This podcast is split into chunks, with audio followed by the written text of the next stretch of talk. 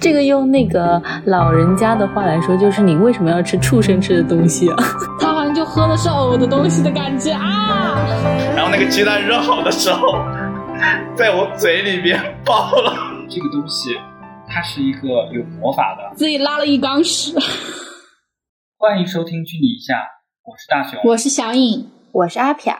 今天非常高兴又邀请到了我们的老朋友教师来参加我们这期节目的录制，大家欢迎，大家好，欢迎就是，欢迎老朋友。呃，这一期主题呢，我们是计划和大家分享一下关于烹饪和做菜有关的主题。为什么想分享这个主题呢？其实最近我在追一个日剧，叫《昨日的美食》，包括前一段也非常热的一个剧叫《晚酌的流派》。是关于美食主题的，这个就让我，我一个没听过，我也一个没听过。但是，但是你说做美食的，肯定都会想到那个呀，就是就是什么做中华小当家呀，小神厨什么什么，对对对呀。我一个都没听过你说的那个日剧。要是有听过什么美食的剧吗？嗯，那肯定是中华小当家，人生最爱。啊，对对对，中华小当家。啊，还有那个什么《舌尖上的中国》啊，对对对，我觉得这个这个这个纪录片很很很火。还有一个现代偶像剧，但是很古早的，叫《翻滚吧，蛋炒饭》。有印象，有印象。嗯，你们可能没听过，这是偶像剧吗？阿雅肯定是没听过的，因为是我们以前很很古早、很古早的一个一个偶像剧。而且我觉得最火之前的是那个大长今。大长今，哎，这个名字我听过，也没看过，就是啊。大长今啊，我真没看过哇！时代的记忆，他是零零后，他怎么会看过？这真的是时代的记忆。不管大家做的菜好或者是不好哦，但是我相信大家肯定或多或少都有过一些做菜的经历。那我们今天就来分享一下跟做菜相关的一些故事吧。那我们先来分享一下大家的做菜初体验。你第一次做菜的时候是怎么样的一个故事？想听大家分享分享。其实我对做菜没有很没有很很有信心，而且在我还没开始的时候就已经断了我这个希望。就是呃，也不是我自己做菜，算是做饭吧，也不是我做的，米也不是我放的，我只是负责观察一下 那个锅。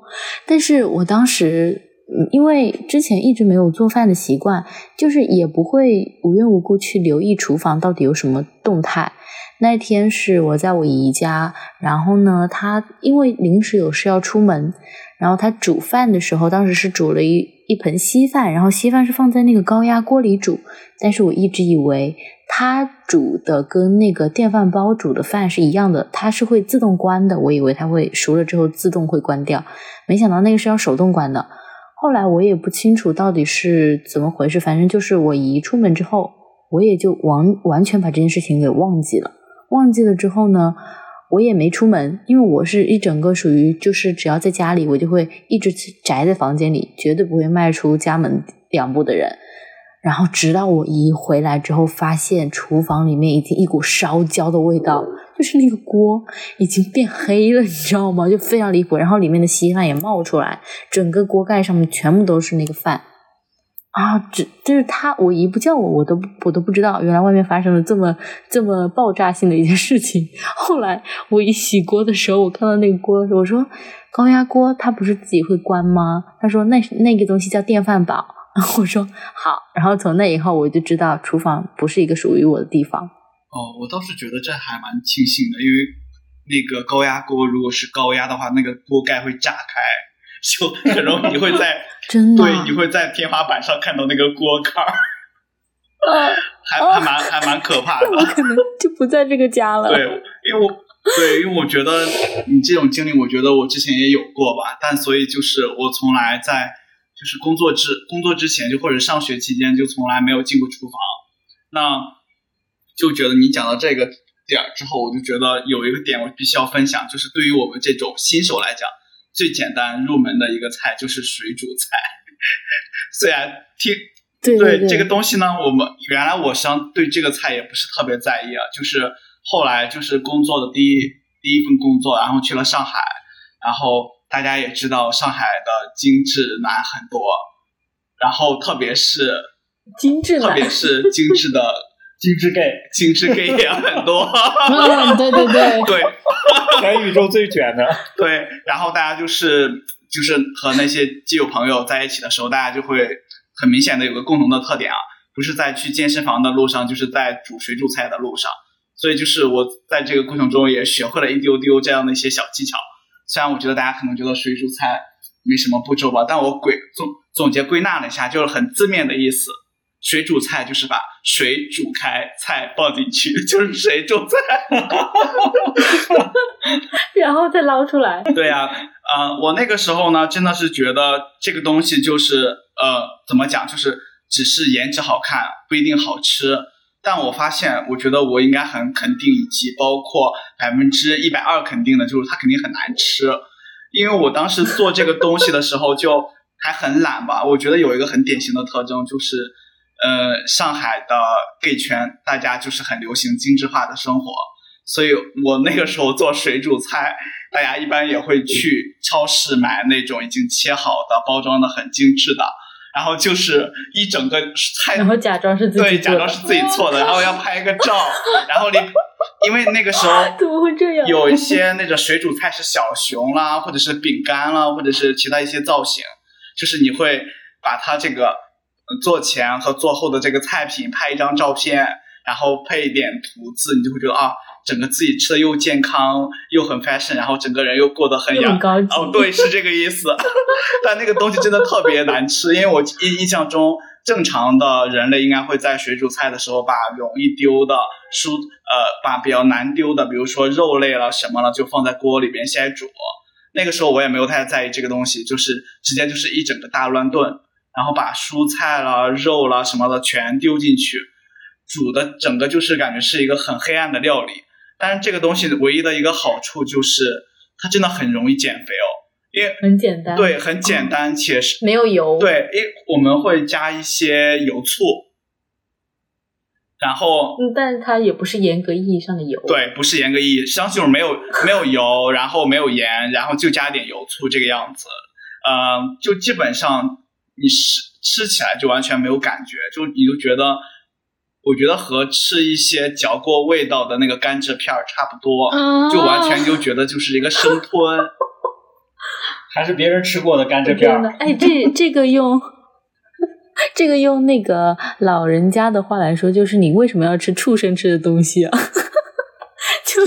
我刚想说，你这个制作方法很像制作那个猪食。我最近很爱刷到那个。做猪食的视频，对，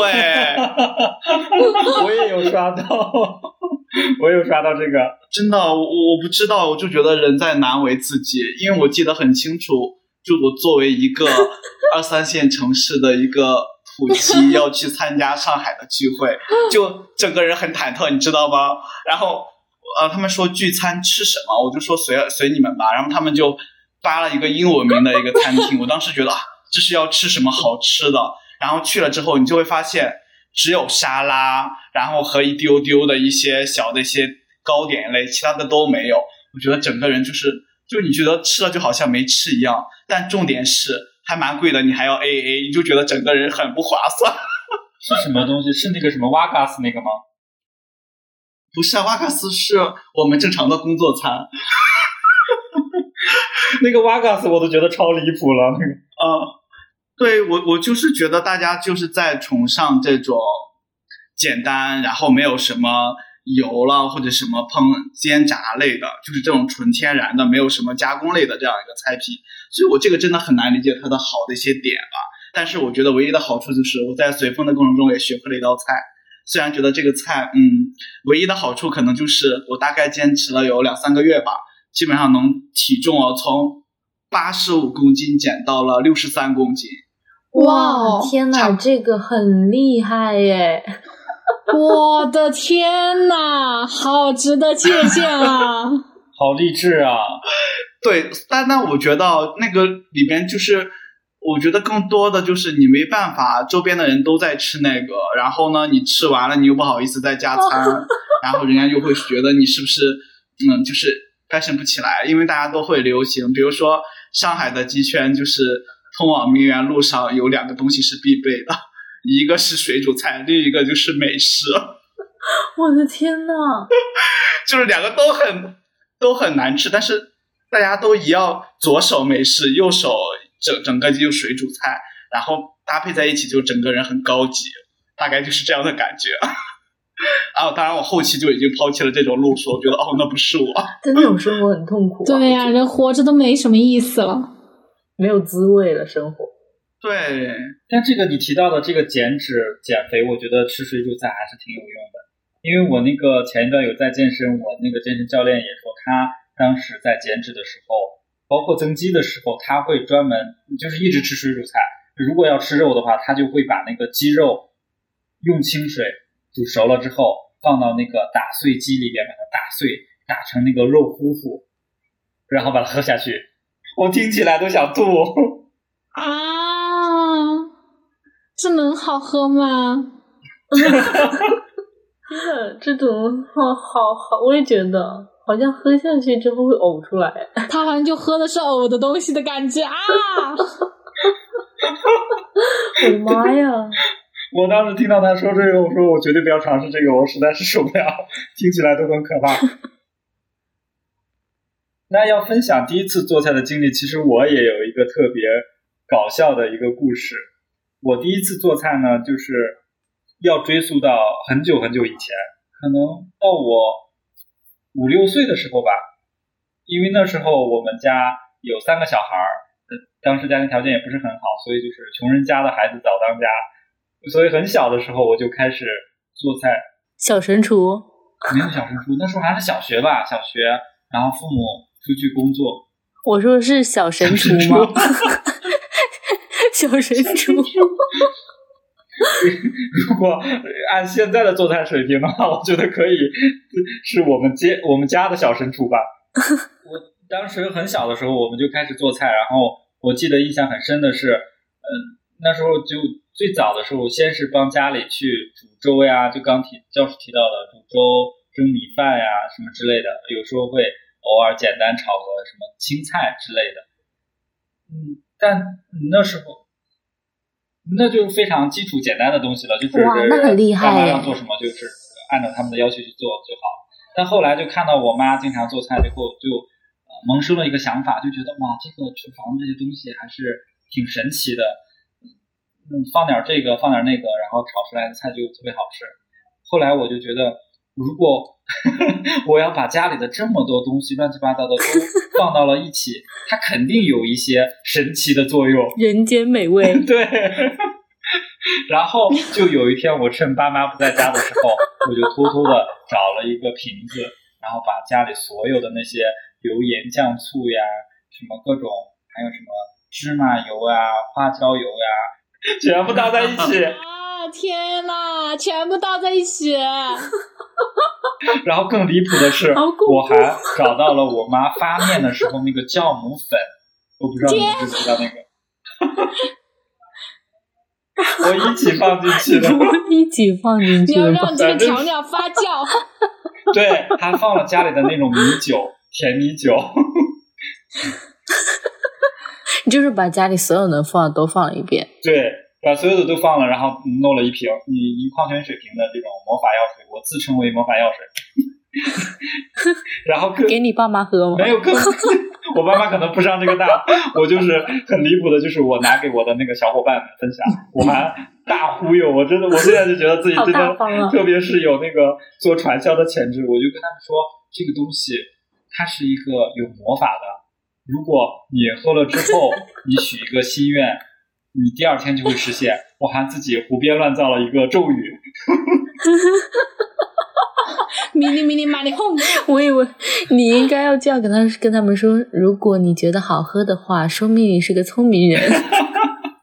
对，这样喝的人会更多了。我就找了几个关系特别好的几个小伙伴，就跟他们忽悠他们，就说这个是呃我跟我我什么我奶奶跟我说的这个特殊的一个配方。长生不老药水那时候就可能是看那些呃电视剧啊，看什么小说看多了，就天天看的癫狂还好，没说里边加小时候的济公丹，就搓一搓泥。气功是伸腿瞪眼丸。哦，对的，没加那个，没加那个。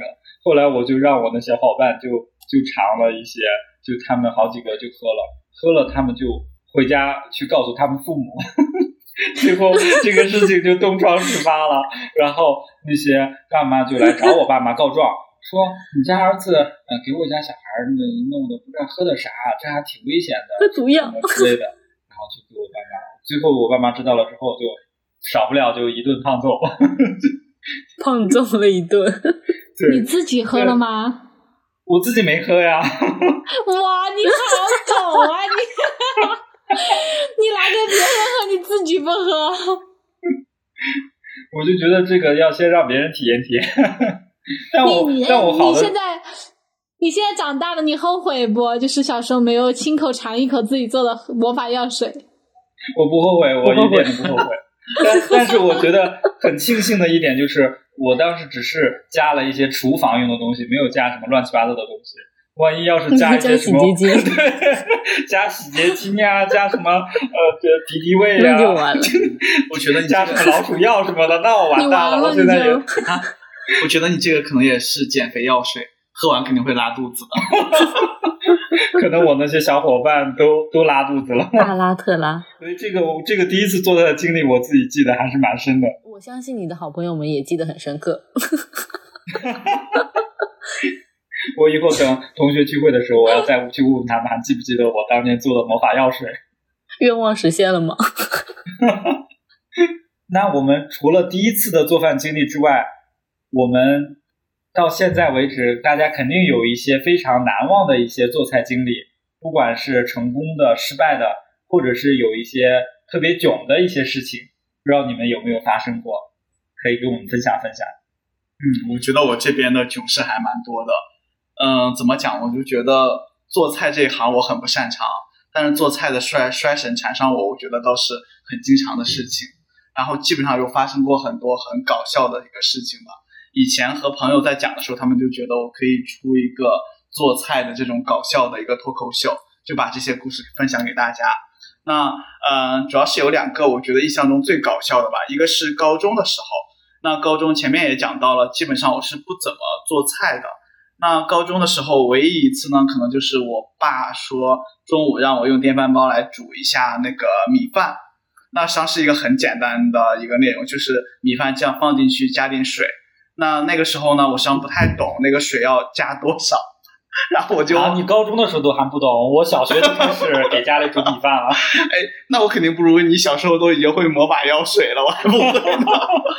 对我那个时候真的还不太懂，就是因为就生活上，就是特别是这种呃厨房啦什么就没怎么碰吧。然后我爸说让我加水，然后我就说加多少，他电话就告诉我说，嗯，加三指，就是三三加三指水。对对对，加对父母那一辈都是拿指头来衡量那个加几指加几指，对我有印象。啊，然啊，但是重点在于我那个时候应该是已经高二吧，嗯或者是高一，是这个样子。我当时听到三指，我以为是竖着的指头，就是因为我知常、道了，对，横是着的，横着的。横着的，啊，不是我？以为是这个的那你得。把这个这个牌加满的不够吧？哦，不是，啊，对，所以我当时我以为是还觉得这个哦加三指，然后我就你打个打折折，你加一半儿，然后都已经是够呛。还打折了。因为要溢出来了呀。我当时还问我爸，我说 你确定是加三指吗？我爸说是。然后回来的时候，我还在给我爸说，我说不知道为什么就煮着冒着水，煮着冒着水。然后我爸打开以后，整个就是米饭变成了粥。然后我爸还说：“你确定你是高中生吗？三指有常识就知道是横着的指头。”然后我当时就觉得这个事情也是好离谱。然后这个就是我觉得不知道莫名其妙的，当时就鬼使神差的以为是竖着的一个指头吧。然后我觉得这个还好吧，这个囧事可能也就是呃我爸家给家里边人说着，然后我另外一个没有，酿成什么大错是吧？对对对，没有特别丢人。然后 只有家里人知道这个事情。哦，那不 算丢人丢到家里。对对对，这个还好了。这个很很离谱的是，有一个事情就是我在上班的时候，然后在和同事一块聚餐的时候发生了一个特别囧的事情。为什么说聚餐的这个事情还有做饭的一个环节？我前面已经讲到了，就是我可能有那段时间很追随潮流，然后每天都要吃水煮菜，但是水煮菜一般都是冷餐嘛，因为早上到公司会放在冰箱里。然后拿出来也是冷餐，就是突然有一天，我好像吃够了冷餐，产生了不该有的想法，我想吃点热东西，想 吃什么热的？然后我就扒了扒我那个菜里边有什么可以加热的，我就看到了一个白白的蛋，然后就是我把鸡蛋拿出来了，对，水煮蛋。然后我就说哦，要不把水煮蛋 加热一下吧？我觉得应该也还 OK。哦，然后你是拿去微波炉加热吗？对对，我拿微波炉加热。我已经预料到你接下来会发生什么了。哦，啊，我我觉得我觉得哦，第一个就是我真的很没有生活常识，就鸡蛋这种密封的，它在加热的过程中会膨胀，所以一般会爆炸。但我觉得我是。我不能，我我我不能说是幸运还是不幸，就是我没有危害公物吧。就是它，就是加热完之后，它从微波炉里拿出来还是完好如初的，没有一点不一样的地方。啊 那还好啊，没有爆炸。呃，不是，因为它应该也是已经剥好的。对，我已经剥好的。然后重点我要讲一下这个背景，因为我们的茶水间，我们办公室是一个圆形的一个这样的一个结构。那茶水间就觉得大家要搜索一下，所以中间是一个茶水茶水间或者是吧台，是在正中间，就是圆桌呗。我们的公司也是，就是大家是一个 L 型的一个，嗯，那个放一些微波炉呀什么的，啊，差不多。中间是圆桌，大家中午有带饭的话，就是坐在这边，对对，就大家可以打开来一起吃。是是是的，然后我前面已经已经科普到了，实际上我们的，因为我们当时都要求穿正装嘛。然后包括女生、男生呢，都是要对这就是着装礼仪就是要求很严格。然后每个人都做着很精致的菜菜吃。我那个时候也在假装自己很精致的吃自己水煮菜。然后那个鸡蛋热好的时候，在我嘴里边爆了。你要我要告诉你那个味，就真的很离谱。因为首先第一个是它在我就我咬了一个小口，整个那个水汽就全蒸出来了。那个实际上很危险，你知道吗？就相当于是高压锅瞬间在你嘴里边的热气膨胀出来。然后那个时候应该是我的嘴已经是没有感觉了吧。如果炸飞了，炸麻了，但我当时没有想到这个事情，我就只想到了我方圆的同事全是一堆蛋，就是蛋黄，就炸的哪里都是。反正特别搞笑的是，因为我们是中间是圆桌，然后。特别是也是中午吃饭的一个地方吧，那个鸡蛋呲的一声还蛮响的。然后另外大家都拿着凳子要闪躲，然后我觉得周边基本上大部分的人都在看我们这一圈儿，所以你就是无差别喷射，把周边的同事全部喷射了一遍。对，我已经忘了当时是什么窘境了，我只知道那个我，因为我们的那个。怎么讲？就是保洁阿姨都是上海本地人嘛。我们那边人就是有一个说法，就是整个公司里边最横的就是保洁阿姨。因为那个时候上海是要流行那个垃圾分类嘛，所以阿姨就很严格。那特别是对打扫卫生，谁弄脏这块儿啊，她就是整个扯开嗓子来骂。那一天中午，我们吃，你就二次宣传了，你就对啊。保洁阿姨说，哦，就用那种上海话。谁呀？这谁呀？我都忘了怎么讲，就说怎么回事？吃个鸡蛋哪里都有蛋黄，吃个马屋子的蛋黄。对，然然后我我就觉得当时好囧，我已经忘了我当时是怎么收场了。反正就是你该忘记了，你记不得一点肯定。对我唯一记得是我整个嘴全部脱皮，里边也是已经就是整个里边。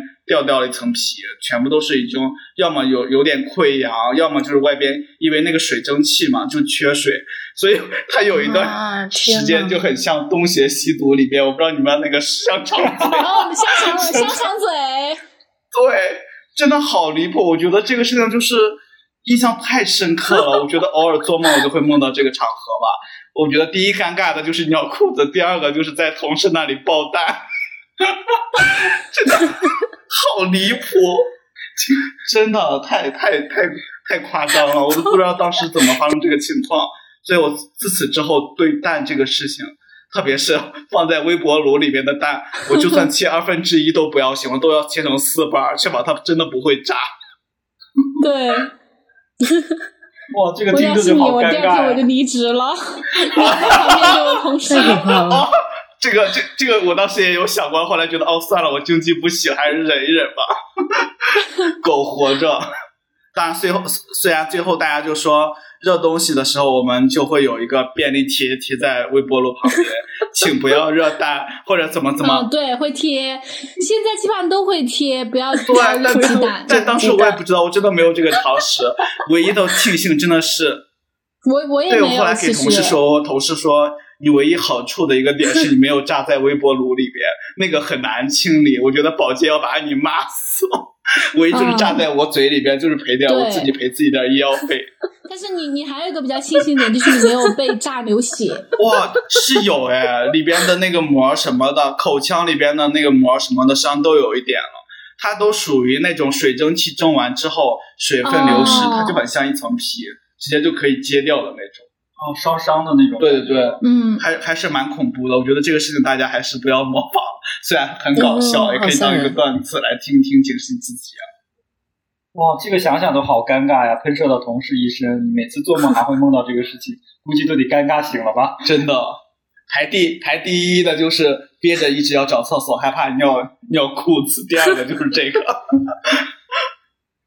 你那你第一个故事，我们下一次一定要让你也分享一下，听起来也是好搞笑的。小时候大家应该都有吧，就是类似于很囧，就是一直想上厕所，梦里边都没有吗？我们都没有。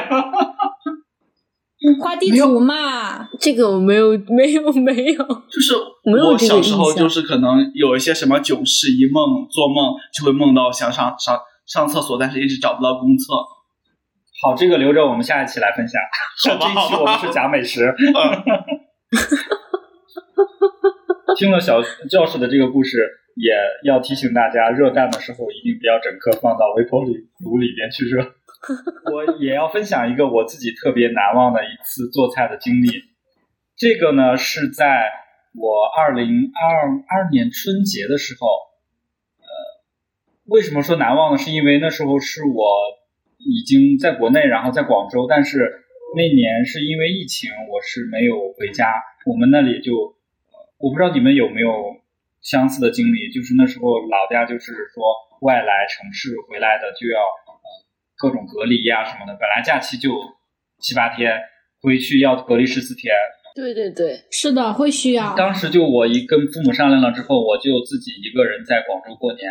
正好我另外一个朋友，呃，也他也回不去，他是一个台湾人，他当时台湾那边政策也是非常的严，所以他也没有办法回，就剩下我们两个。那我们就说，好吧，那我们两个就相依为命，今年在一块儿过年吧。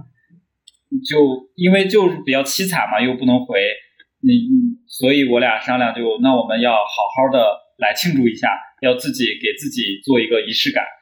所以提前两天，其实过年前两三天都已经呃放假了，所以我就为了让这个事情有仪式感，我就提前两天我就跟他商量，然后我们就列了一个新年晚宴菜单，对，我们就为了自己给自己制造仪式感，然后我们还列了前菜是吃什么，然后正餐是吃什么。两个人要吃出十几个人一桌的晚宴，豪华晚宴。你们真的非常有非常有仪式感。甜品是什么？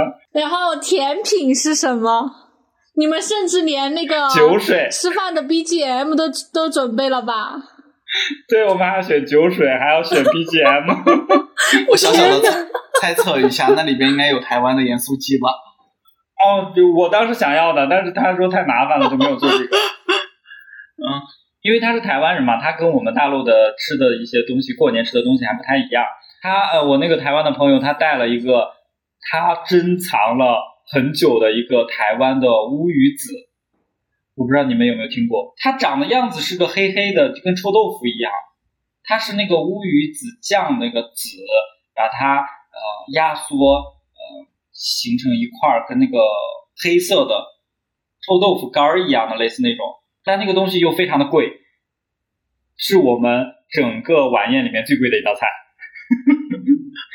我也是有幸第一次吃到了那个东西，可以吃完整个春节假期。很简单，他就把它那个拿出来解冻了然后，它切成片儿，然后说这个配大葱就可以吃。我当时就震惊了，我说这么名贵的菜就直接配大葱吃，这也太草率了吧！除了我们当时吃的那个，然后他还做了一些台湾的什么呃三杯鸡，还有一些台湾当时我们在广州买了整只的白切鸡，还有鸡头、鸡屁股整只，然后摆了一大盘，就我们两个人，然后我们两个人做了可能八个人吃的量，然后我们为了 我我专门还去买了菜市场买了最最贵的一百多块钱买了一个石斑鱼，然后一个特别大的一个石斑鱼，我们还说每一道菜我们都要给它讲，嗯，都要都要有讲究，我们要有一个鱼就代表年年有余，豆腐呢就是要有福气，还有一些什么呃还有呃水果拼盘要有火龙果，要红红火火，那鸡呢？鸡是大吉大利呀、哦，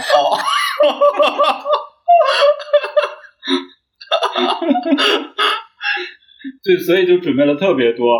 当时我们做完就，嗯其实做完从应该是从中午开始做，因为那时候，嗯，因为疫情，很多地方都不能去，都能待在家里。我们两个就开始做菜，从中午一下做到了晚上，呃，一边做着一边看春晚，到春晚开始都已经八九点了吧，才真正的做完。做完就开始拍照，第一步先拍照。对，拍照，然后就跟父母视频，跟他们聊天，跟他们报平安，然后搞完了所有的一切就饱了，吃不下去了，就看着一桌子的菜，就就浅浅浅的吃了一点，然后又喝了点酒，就就整个就结束了。就嗯，这是做菜做的最久时间的一次，也是我印象最深的一次。你们，但是你们这个配置真的很豪华哎！你们两个人买的时候没有考虑到吃不吃得完这个问题吗？当时就为了给自己有一个仪式感，安慰自己吧。是很有仪式感。对，我们的仪式感已经到了浪费的地步。反面教材，对，不建议，不建议，这真的是反面教材。这个是我的故事，我不知道你们有没有一些非常难忘的一些事做菜的经历可以给我们分享的。我这边有一个就是不算自己做的这个难忘的菜，是吃到别人做的我比较难忘的味道。就是因为我们家，我前面一直没有开腔说话，就是因为我不怎么做饭，我做不来饭。然后我们家的话，厨房就是小张会负责，我就会负责厨房之外的事情。有一天，他给我做了一道菜，这个菜的名字叫做南瓜炖鸡。这就是字面意思上的这两个食材，南瓜和鸡肉，然后他们做在一起的一道菜。我是一个成，就是住住在成都的四川人，然后就会感觉就是我完全没有想象到这两样菜可以会配到一起。而且你知道，南瓜它其实如果你做久了的话，它不成形，你成你端到你面前的时候，它会变成糊状。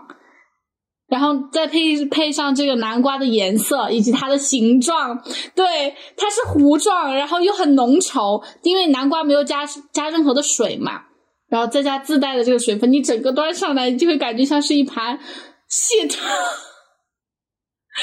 非常的像。就我不知道你们上厕所有没有习惯转回身去看自己粑粑的习惯，我我有，我有。我以为只有我一个人会这样，不会，我我我就是我之前也不会，我跟小杨在一起我就有这样的习惯，我每天都会观察一下自己粑粑的这个健康状况，来判断自己身体的健康状况。不，主要是我喜欢看它的量到底多不多。我觉得只要如果非常多的话，我会非常有成就感，我这一天都会非常的幸福。对，就感觉自己自己拉了一缸屎。好笑！对不起各位听众，我们这确实是美食美食特刊哈，不是 不是什么奇奇怪怪的。虽然但是这个菜真的让我印象非常深，就是因为它这个样子看起来就是很难让你有食欲，但是你别说，吃起来真的非常好吃。就是我觉得你们可你们可以试一下，真的可以试一下。我从来不知道这两样菜可以搭配在一起，但是真的吃起来很好吃。你只要忽略它的样子，就可以米奇米奇光。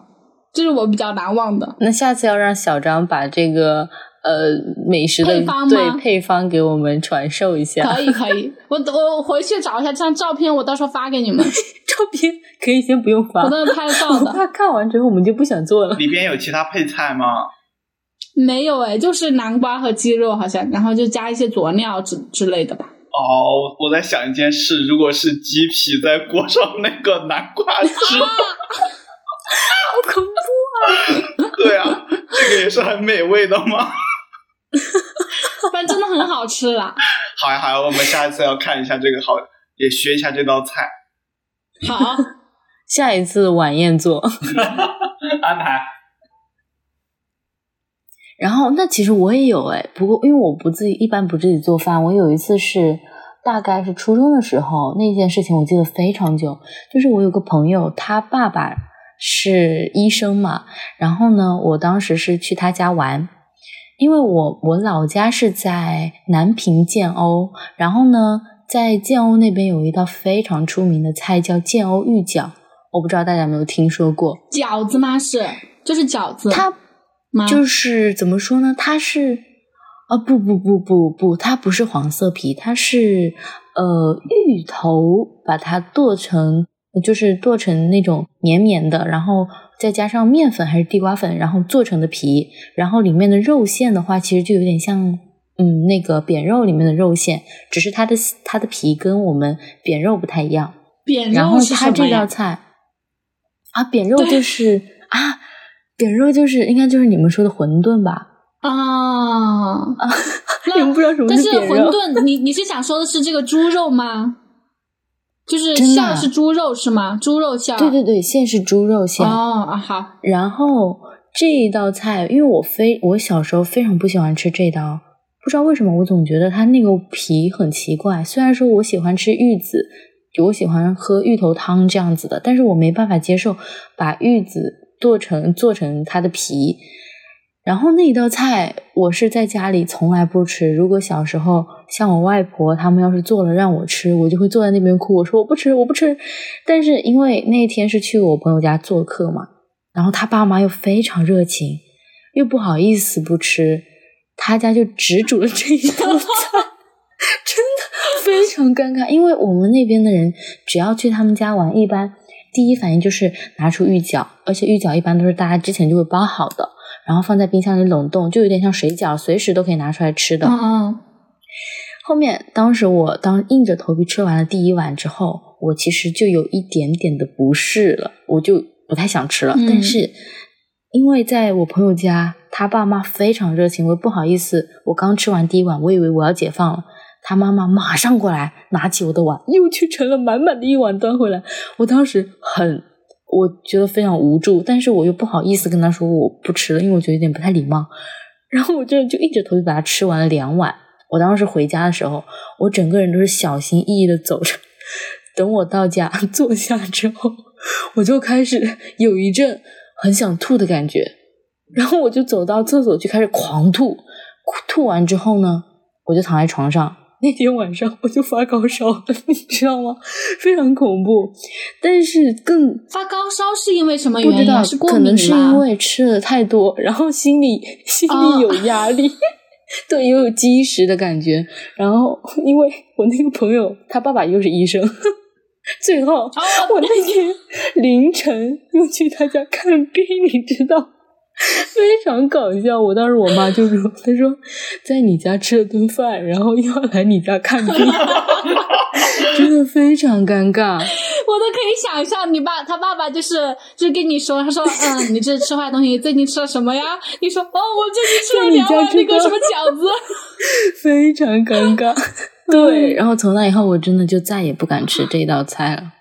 但是这一道菜真的非常好吃，非常多人喜欢。但是我可能你你从 哪里得出就是来它好我吃的？身边所有的人都说它很好吃，除了我。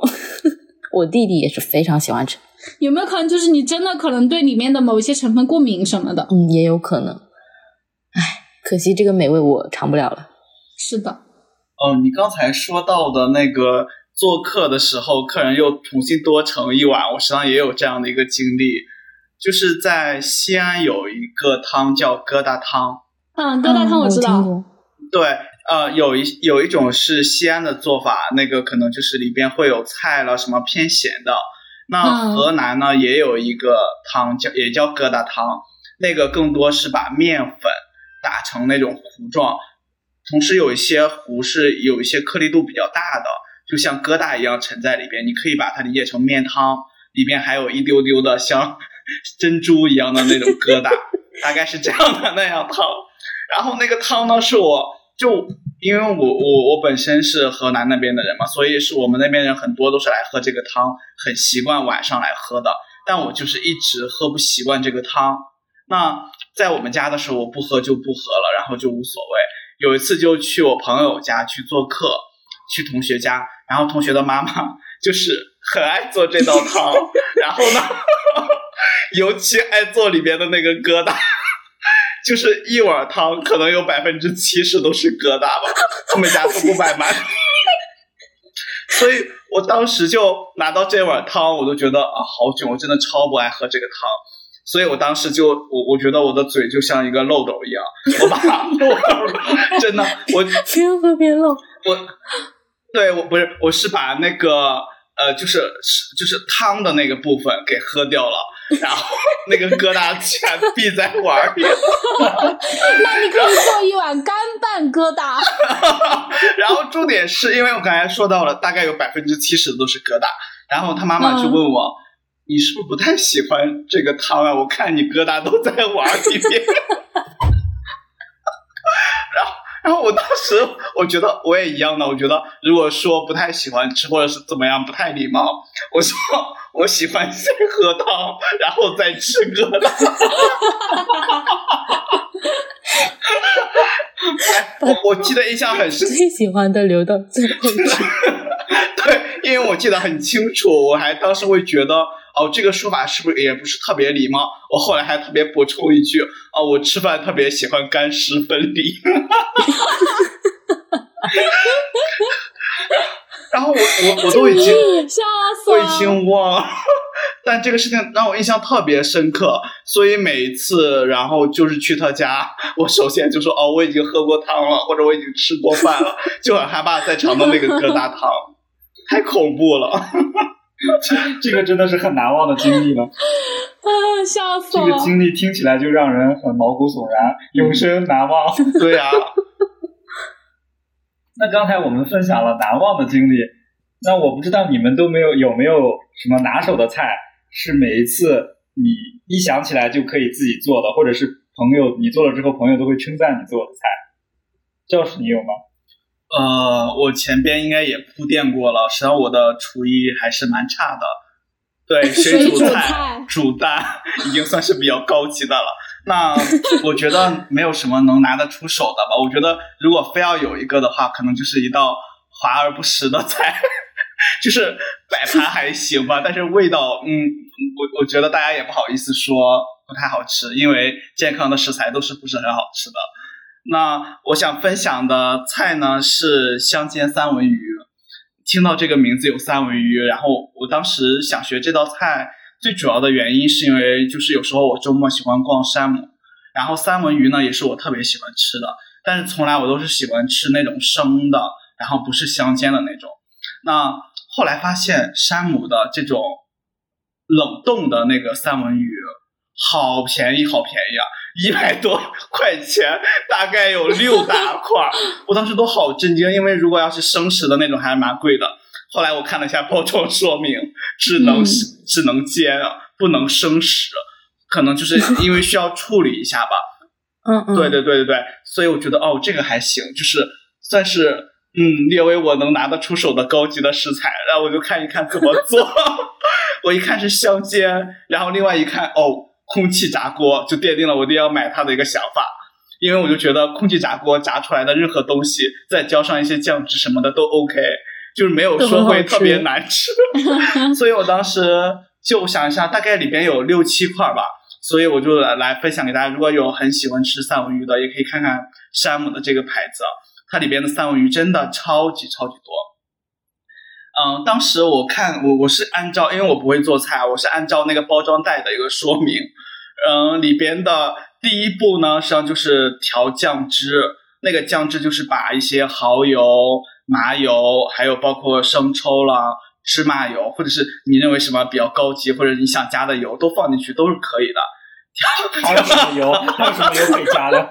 你怎么你怎么跟大熊一样魔法药水啊？还你那是魔法药油？但我跟你讲，你只要加麻油和就是类似于橄榄油了，或者是香油，拌出来的任何东西上都还蛮香的。这个就是拌进去，我觉得都行。所以话它叫香油，它不香，它它为什么叫香油啊？你这个是万能公式，拌什么都可以。对啊，我我但我这这个真的不是魔法药水哦。就是拌完酱汁之后呢，然后就是会把空气炸锅预热一下，大概两百度这样的一个温度吧，然后双面煎，就是各煎十分钟，上很简单很简单，就你上个厕所的功夫，这个菜就已经自己做好了。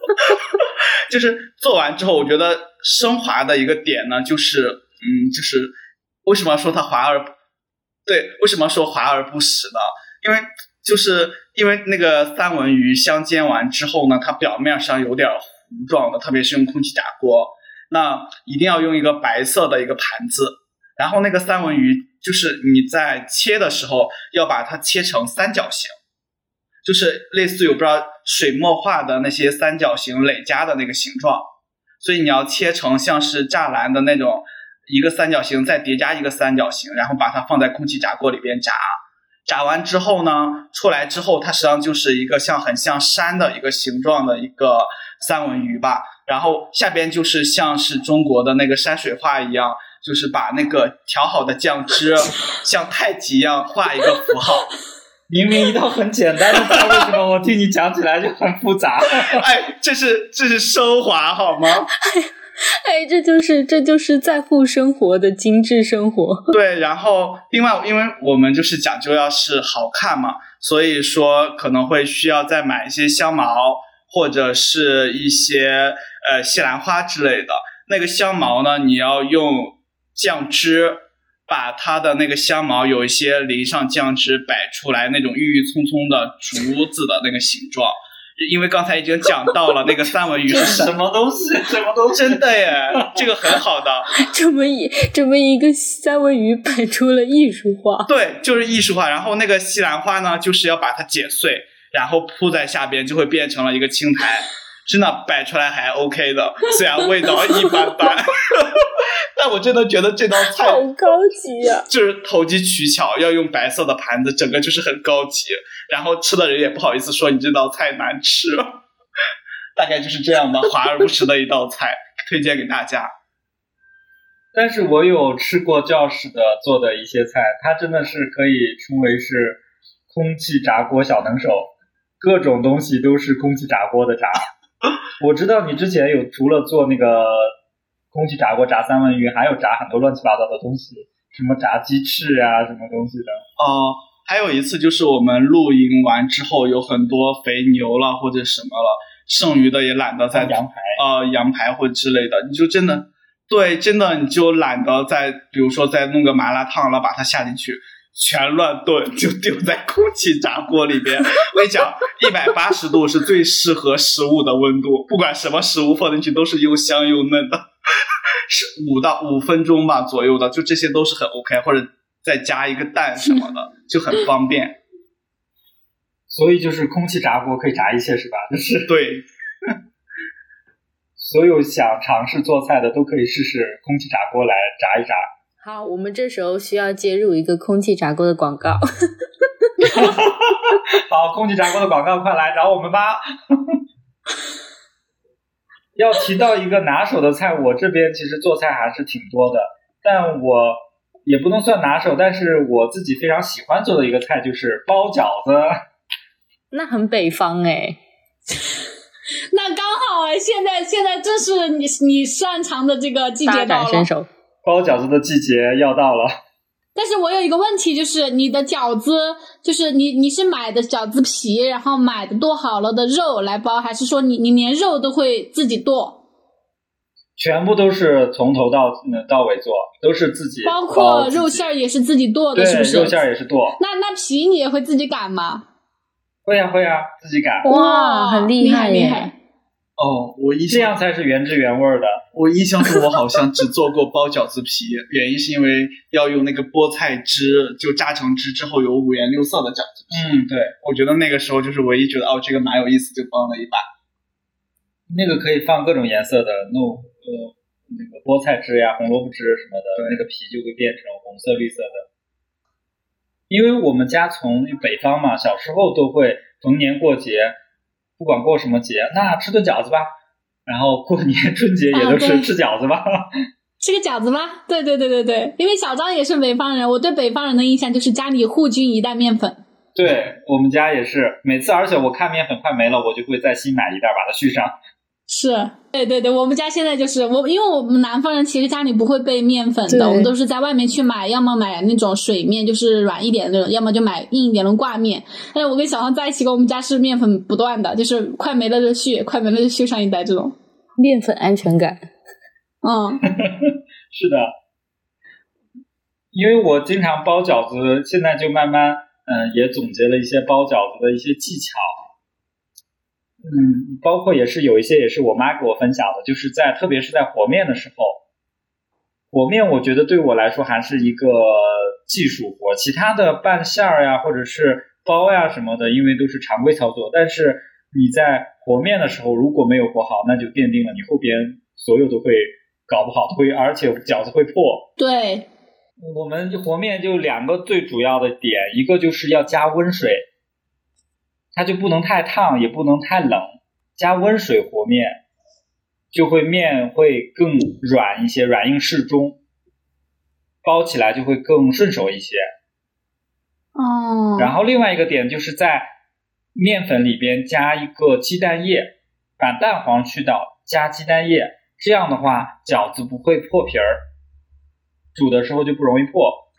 它这个有什么原理吗？就是我我理解它原理就是更粘一些吧你不。知道，这是 大家觉得说没有原理，全是经验。我没有加过，你可以试一试。因为有鲜奶馒头，我就想有没有鲜奶饺子皮。啊，鲜奶我就想起来有鲜奶麻辣烫，之前不是有人说把那个麻辣烫加鲜奶吗？嗯，对的。不行，受不了一点。接受不了。嗯，就是但是我有一个刚学的，刚学会的，就是煮那种冷冻的饺子。他们说要加，就是第一遍煮沸了之后，你还要再加一一次水，然后再让它煮沸一次，它才会全熟。因为我上一次，啊因为我上一次是因为我妈有时候工作日她在上班，然后我可能从学校回来之后，嗯，不知道吃什么，她会包好饺子放在冷冻层，然后我那一次是从冷冻层拿出来之后，我去煮了一回，但是我发现就是锅里的水已经沸腾了，而且我看它也飘起来了，我以为它已经全熟了，然后当我全部捞起来开始吃第一个的时候，我就发现里面的肉还没有熟。然后我就又把它 扔回锅里，又煮了一遍。后面我就问我朋友，我朋友跟我说，因为我我那个朋友做饭超级厉害，他调各种味道都特别好吃，所以我一般去吃海底捞都会带上他，跟他吃真的就是能尝遍各种口味，他会调各种料。然后他告诉我说，呃，你煮冷冻的饺子的时候，就是最好是煮两次沸腾，这样子能保证它全部煮熟，就不用像我一样就准备开始吃了。发现没熟，还得再去再煮一次。我们小时候煮饺子的时候，好的记住我爸了妈都会教，就是你素馅儿的话就煮两遍就可以，但是肉馅儿的话，我们一般是煮三遍，就是它沸腾啊了加冷水，对，加冷水，然后加冷水之后煮沸，然后再加，就是它沸腾第三遍的时候就可以捞起来熟了。哦，哦，学到了，学到了。我一般没有哎，因为我害怕第三遍它破，所以一般没熟的时候就给它夹起来吃了。我宁愿吃生的，我也不想吃破了。上上海上海魂已经刻入自己的心，那种精致，我的外表不能破，必须好看。没有，因为因因为破的时候刷碗可麻烦，还有刷锅。对，原来如此，而且像面皮的话，你煮过了，它容易稠，就是嗯变粘稠。我不爱吃粘稠的。那好，那这个就是我们自己分享最拿手的一些菜了。呃，刚刚大家已经分享了我们自己最拿手的菜。那除了分享我们自己的，我也想请，因为我们几个人都是来自不同的城市嘛，也想让大家来分享一个自己家乡的美食。我不知道小颖和阿平那边你们有没有什么特别引以为傲的家乡美食可以给我们介绍的？天呐，你加了这个话，他们就不得不分享。我有一个，就是因为我老家是眉山的，你们听过眉山吗？眉山扣肉不是眉山的吧？不是不是眉山，它是苏东坡的故乡。对对对，小颖有提过这个。啊，苏轼的故乡眉山，我是眉山人。然后，对对对，东坡肉，就是如果非让我推荐一个菜的话，只能推荐东坡肉。但是作为一个土生土长的这个眉山人，其实当本地人是不爱吃的。但是我不知道为什么大家来的话，就会因为东坡肉而而比较出名，可能是因为苏东坡吧。感谢苏东坡啊！就是反正它吃起来的话，不是那种很腻的肥肉，它看。看起来会像一一块儿一块儿那种肥肉哈，但是吃起来不腻。但我是因为可能常一直老小时候老吃嘛，就反胃就不喜欢吃。但是如果说你是第一次或者是第几次到眉山来的话，我可以建议大家去吃这个菜，我觉得还挺好吃。但是一定要找那种比较老字号的，不要不要找那种太网红的，你可能会吃起来会有一种假假的那种感觉。因为也是有一些预制菜，他把它做成这个样子的。那我就是想推，其实我想推荐两个，一个是我老家的，一个是福州的。因为我我我其实有很长一段时间没有回过老家，但是我们刚刚不是有提到那个建瓯玉饺吗？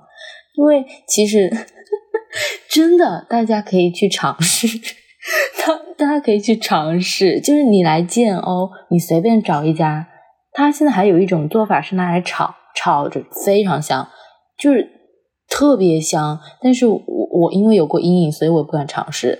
但是我所有朋友都说非常好吃，嗯，还有一个就是什么建瓯光饼，不是之前非常出名，就是因为什么戚继光，戚继光以前打仗打战的时候是有有有经过这边，然后但但真的很好吃，建瓯光饼，它是放在那个炉子里面烤的，非常非常酥脆。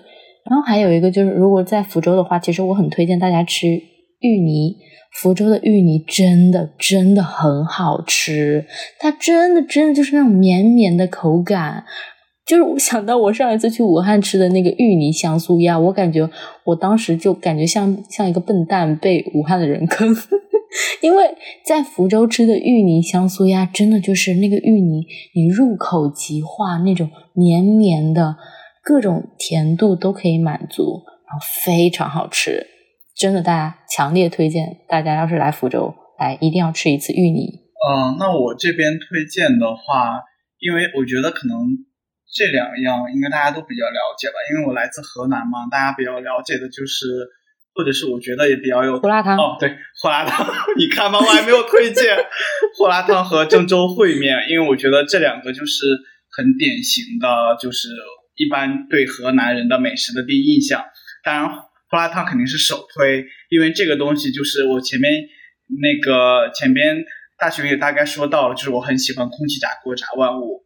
然后我另外一个很喜欢的就是胡辣汤蘸万物，任何东西泡进去都很好，饼、方便面什么的加进去完美，真的超级完美，就很像那种加了芝士片一样的这样的一个方便面一样。你沾上胡辣汤之后会有另外一种味道，特别特别的美。然后我记得当时就是呃豆腐脑，然后胡辣汤、油条，然后还可以再放一些糖。整麻花小麻花啊，麻花我没尝试过，整个就是放啊，哎，那那个麻花不是甜的吗？然后胡辣汤是是辣的吗？但我不太清楚你们说的麻花是哪一种，因为我们因为我们那里有一些是膨胀很大的那种麻花，有些是那种很小很酥脆的，所以如果是酥脆的那个我们没有泡过，然后如果是像面包一样的那种。大的那种麻花呢，像那个碗太小，一般也没人塞，所以我觉得小麻花这个，我觉得是可以，下次我可以尝试一下了。然后那个 郑州烩面呢，就是真的是好久都没有回家乡了。然后我是说实在的，我已经忘记它的味道了，只记得了它的名字。但我记得就是最典型的一个特点，就是它真的是白汤，就是那个汤底特别的白，不是说是是一个乳白色，并不是说一个透彻的那种白啊，乳白色，然后会加对，还有一些狗哦，高好专业的说法，还说不会做饭。对，然后还有一些枸杞了或者什么了，嗯那个时候就会有一些，对，那店里边还有一些什么凉拌菜了那一类的，基本上就是当地人，就我们当地人特别喜欢爱吃的。我觉得今年过年我也一定要回家尝试一下吧，因为疫情也确实好几年都没有回去了，觉得啊，这个真的一定要品尝一下这个美味。对的，对的，家乡的味道。那我也要推荐一下我的家乡菜。我虽然现在父母是住在河南，但是我的祖籍是陕西。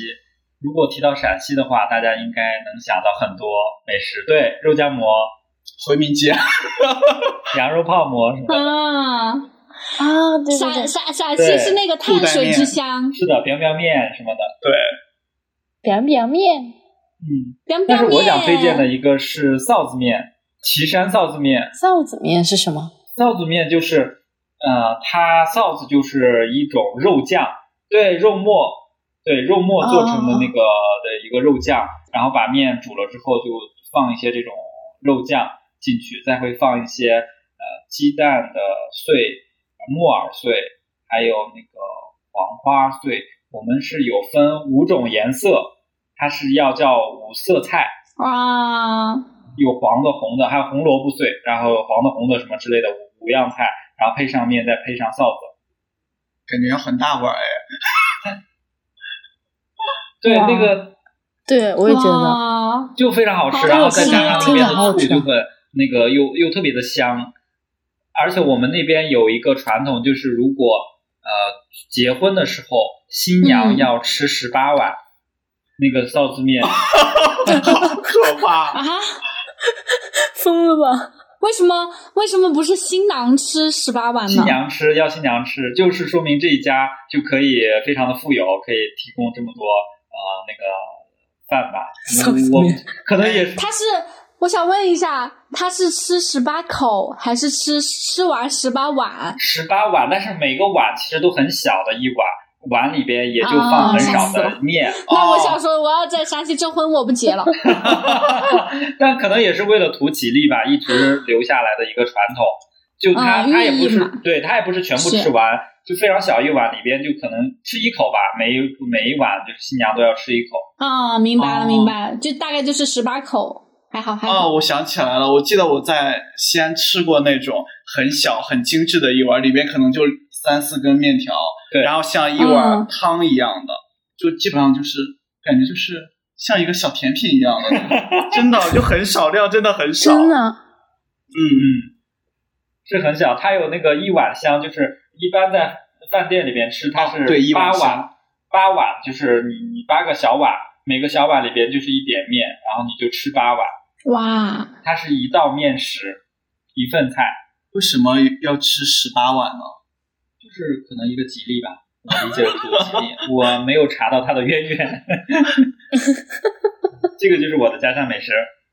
好的，那以上就是我们今天要分享的内容了。如果你有难忘的美食故事或者一些烹饪的技巧，也欢迎在我们评论区和我们分享。同时，我们也邀请大家加入我们的听友群，听友群在评论区的置顶和 show notes 中添加，请备注“听友群”，我们会在听友群中跟大家互动交流。如果喜欢我们的节目，请点赞、评论、赞赏、订阅我们。在节目收听中，如果觉得有需要改进的地方，也欢迎帮我们指出，我们都很听劝，留言都记。那这期节目就结束啦，我是大熊，我是小颖，我是阿撇，我是教师。拘泥一下，跟生活对话。我们下期见，拜拜。拜拜拜拜